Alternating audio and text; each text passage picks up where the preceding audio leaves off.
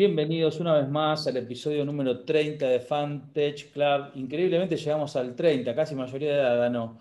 Acá siempre acompañado con los chicos de Bierful y de Chocorísimo que nos acompañan en, una linda velada y hoy con una visita increíble, Julia Bearsi, directora ejecutiva de Endeavor.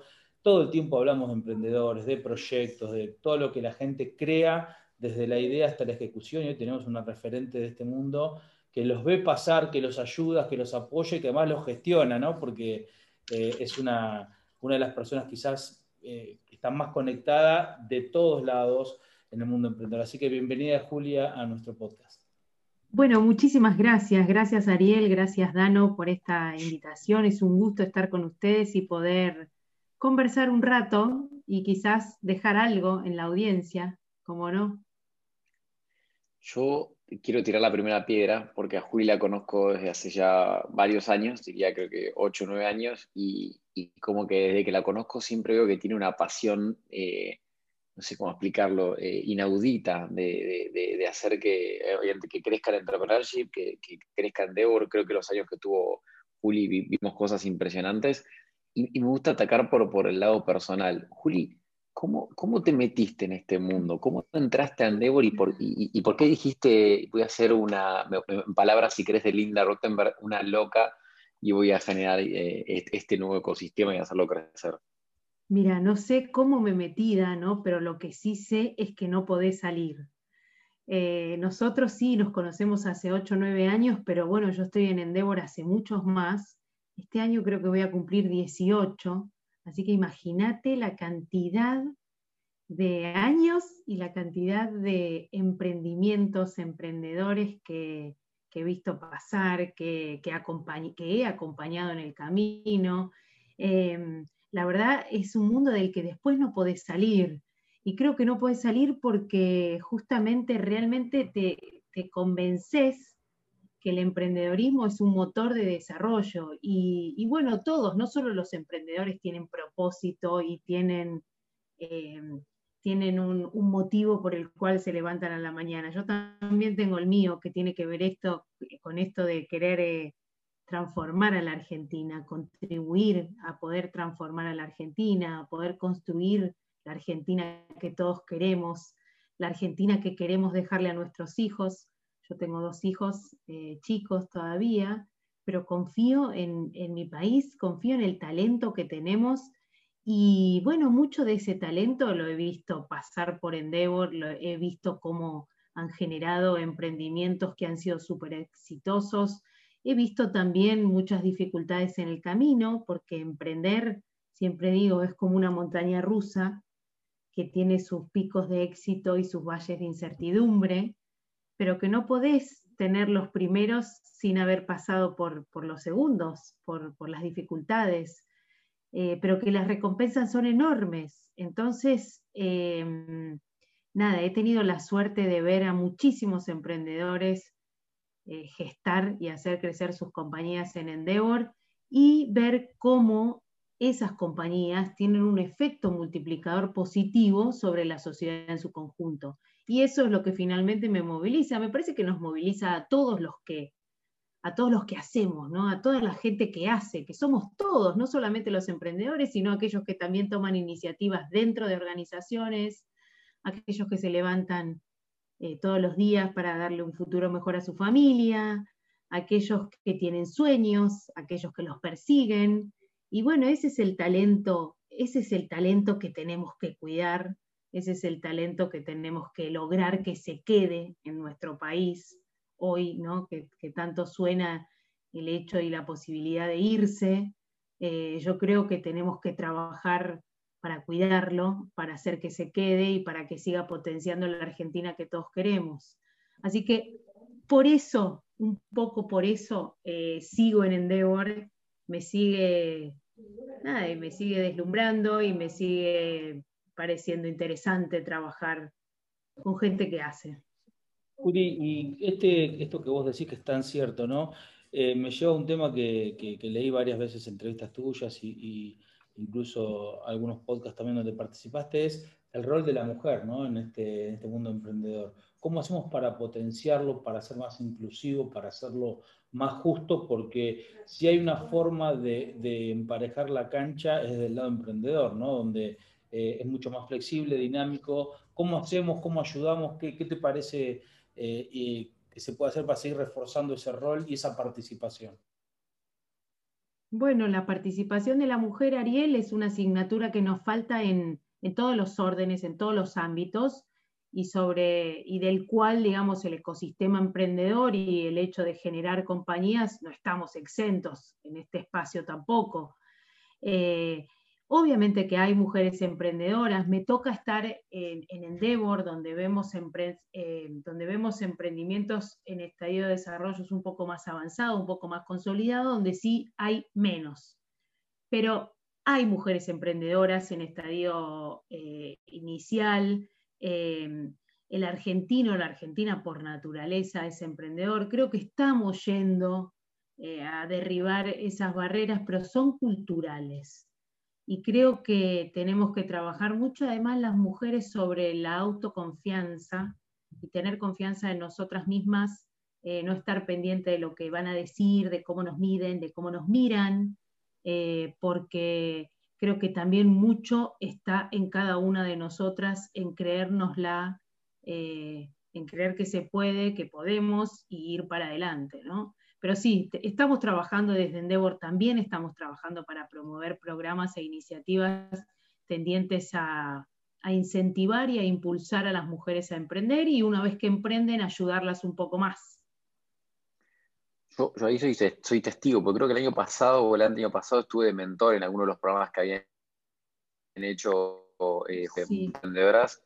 Impresionante. Me conocí a una de las chicas que era eh, mujer financiera, que creo que ahora justo salió con la aplicación, la radio está yendo súper bien. Pero quiero, sí. Sabrina. Y, pero me acuerdo de alguien que incluso conocía en Naves en el 2010, que para mí es una fiera, eh, ella y, su pareja, que es Pame de Nubimetrix, y te lo mecho con, con, otro concepto también, que PAME, digamos, son de Jujuy, y, creo que también como parte de, o por lo menos como lo veo yo desde afuera, vos también podés aclarar, creo que parte de tu legado y lo que estás logrando con el equipo de Endeavor estos últimos años fue esta expansión eh, regional en, en, términos de Argentina. ¿no? Antes era, yo me acuerdo, en el 2012 yo entré y era capital y sí, tenías alguno que aparecía, pero como que era el caso, casi una anomalía parecía. Y hoy de repente usted, Endeavor tiene oficinas en todos lados, tenés una afluencia de emprendedores y tenés casos como lo de Pame y, y, de André, digamos, de Nubimetrics, que son excepcionales, de capital y que, son una, historia de, remar increíble. ¿Cómo sentís que eso está generándose, eh, pese a que sé que eso obviamente con la pandemia puede haber sido más difícil? Eh, ¿cómo, ¿cómo, logran seguir gestando y ayudando así los emprendedores regionalmente? Bueno, mira, eh, sí, es verdad, en Endeavor hace muchos años nos propusimos ser una organización federal. Eh, obviamente nosotros desde Endeavor estamos como todo el tiempo eh, estudiando los desarrollos de ecosistemas, no solo en Argentina, sino alrededor del mundo. Y obviamente el ecosistema de apoyo a emprendedores de Buenos Aires era el más, el más consolidado, el, el que tenía más instituciones eh, que brindaban servicios y apoyo para los emprendedores. Entonces, eh, con ese diagnóstico nos propusimos expandir esto a nivel federal y entonces empezamos abriendo nuestra primera oficina muy chiquitita en Córdoba, eh, un ecosistema que ya estaba, ya estaba en, vías de desarrollo, el cordobés, estoy hablando de esto hace, qué sé yo, 13 años más o menos te diría, y después abrimos Rosario y después abrimos el NOA, y después abrimos oficinas en Cuyo y en Patagonia. Así que hoy podemos decir que Endeavor es una organización federal y los emprendedores están en todos lados. O sea, a ver, si Dios atiende en Buenos Aires, ok, puede ser, pero los emprendedores están en todos lados. Entonces, em, y era un poco ir a buscarlos, ir a animarlos, y tuvimos que trabajar mucho para que los emprendedores del interior del país también entendieran que su próximo paso no era Buenos Aires, al igual que los de Buenos Aires, su próximo paso era es el mundo. Em, y bueno, la verdad es que con casos como el de Pamela, que lo trae esa colación, casos como el de Pamela y Andrés, Nubimetrics, estamos hablando de una compañía lindísima, que acaba de levantar una ronda de capital que le va a permitir crecer y expandirse eh, a nivel regional por lo menos. Em, esos casos son los que inspiran, esos casos son esto del efecto multiplicador que yo hablaba antes, que haya una emprendedora en Jujuy que demuestre que se puede, que se puede salir al mundo, además un proyecto de base tecnológica. Em, esos son casos que inspiran, esos son los casos que, generan eh, empleo de calidad en, las localidades de donde, donde, surgen, donde además ellos tienen un fuertísimo compromiso por, agregar valor a, su región, a su gente.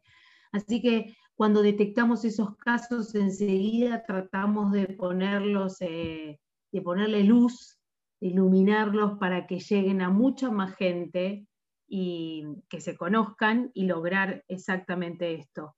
Em, y bueno, nada, hay un montón de casos muy interesantes. Este que traes es buenísimo porque además esto tiene la doble, el doble desafío de ser mujer en un espacio difícil y, ser de Jujuy. Pero, bueno, nada, da cuenta que se puede. Esto también, eh, Juli, muestra, y para todos los que nos escuchan, que están pensando en su proyecto, en animarse, en empezar, es, no importa el género, no importa la ubicación geográfica, no importa tu red de contactos, porque finalmente, por supuesto, siempre hay gente que tiene más ventaja o arranca un poco más adelante en el camino, pero eh, digo, yo prácticamente cuando arranqué con esto no tenía ningún tipo de red de contactos en el mundo, ni emprendedor, ni VC, ni inversores. Digo, si la idea es buena, eh, y si el emprendedor es bueno y, eh, aparecen los Endeavor, aparecen los mentores, aparecen los inversores. Ahora, ¿qué característica crees vos que es compartida? Porque entre todos los emprendedores eh, tenemos muchísimas eh, características y no siempre iguales. Lo tenés al tímido, al extrovertido, al hipercalculador, al puramente emocional, tenés al, que hace un roadshow y es un artista, y tenés al tipo que no le gusta hablar con la prensa, tenés al, genio eh, tecnológico y al genio del storytelling. Digo, todo eso puede pasar, pero ¿cuáles son las de base que no pueden faltar, que se comparten? Sí, Total, acuerdo con vos, Ariel, tenemos todos esos perfiles, pero hay algo que, que, tienen como denominador común que tiene que ver con, eh, primero, el propósito. Me parece que intentar o, tratar de solucionar un gran problema o satisfacer necesidades de un conjunto amplio de la población, esto tiene que ver con pensar en grande. Eh, la otra cuestión que yo creo que no, que no es menos importante es pensar en el largo plazo. Digamos, y ahí también se une con la resiliencia. Si vos estás convencido de lo que vas a hacer y pensás en el largo plazo, entonces obviamente eh, las dificultades van a ser parte del camino, sin duda, lo que decía antes, la montaña rusa. Esto nadie está exento, ni el, ni el que le va muy bien en el roadshow, ni el más carismático. Me parece que eh, partiendo desde Argentina, ningún emprendedor está exento de, un camino con obstáculos. Ahora, de vuelta, entonces, pensar en grande, una mirada de largo plazo, em, resiliencia, ¿no? la capacidad de superación y de, aprender de, los, de, las dificultades y los, y los, y los traspiés. Em, eso me parece que es clave. Y después armar equipos. Nadie digamos, nadie eh, puede llegar solo muy lejos, así que rodearse de, un talento que de vuelta, que estoy convencida que lo hay en Argentina, eh, esas son características que hacen a los emprendedores que trascienden. Y lo otro que decís, me parece que complementa y maquilla y bueno, te trae, quizás te, abre más puertas, te genera más oportunidades, pero las características de base me parece que tienen que ver con eso. y Juli, tengo, creo que capaz estoy en mi, cerca de mi crisis existencial de los 40, todavía me faltan como 6 años, pero igual es como que, viste, que como emprendedor de jóvenes todo lo querés acelerar y, y las cosas antes. Estoy pensando mucho en este concepto del emprendedor eh, joven, viste, el que a veces está hasta emprendiendo en la facultad o de chiquito y, va haciendo su primer compañía cuando era joven, versus el emprendedor que de repente tiene 10, 15 años de, deportes, de trabajo, si querés, en algún lado, incluso capaz de seco, y se va a, emprender, digamos, afuera, a, hacer algo propio. Para ese segundo caso, porque creo que el primero tiene eh, quizás menos riesgos, tiene una, una, red de contención más simple, tiene menos gastos, el, segundo tiene quizás ya hijo, familia, un nivel de gasto alto. A ese segundo, ¿qué le recomendarías desde Endeavor o incluso puede ser capaz un programa que tengan en Endeavor capaz puede ser un camino que algún emprendedor te dijo, mira, yo tenía, o sea, eh, mi ejemplo, mi viejo tenía 50 años cuando emprendió y tuvo 30 y pico años en una corporación. Y no sé cómo habrá sido esa experiencia, la verdad que me lo llevo para hablarlo, pero ¿qué le recomendarías a alguien que esté pensando a ver qué tiene que hacer o, cómo salir a emprender en ese sentido? A, ver, Dano, eh, lo que tiene a favor una persona, un ex corporativo, si querés, para ponerle ese, ese mote, primero tiene una experiencia, es probable también, los casos que me he cruzado yo a lo largo del camino, muchos de estos ex corporativos emprenden en algún espacio que conocen, ¿no? Entonces, la experiencia y todo ese bagaje que traen em, eh, lo ponen sobre la mesa, digamos, es un activo sobre la mesa.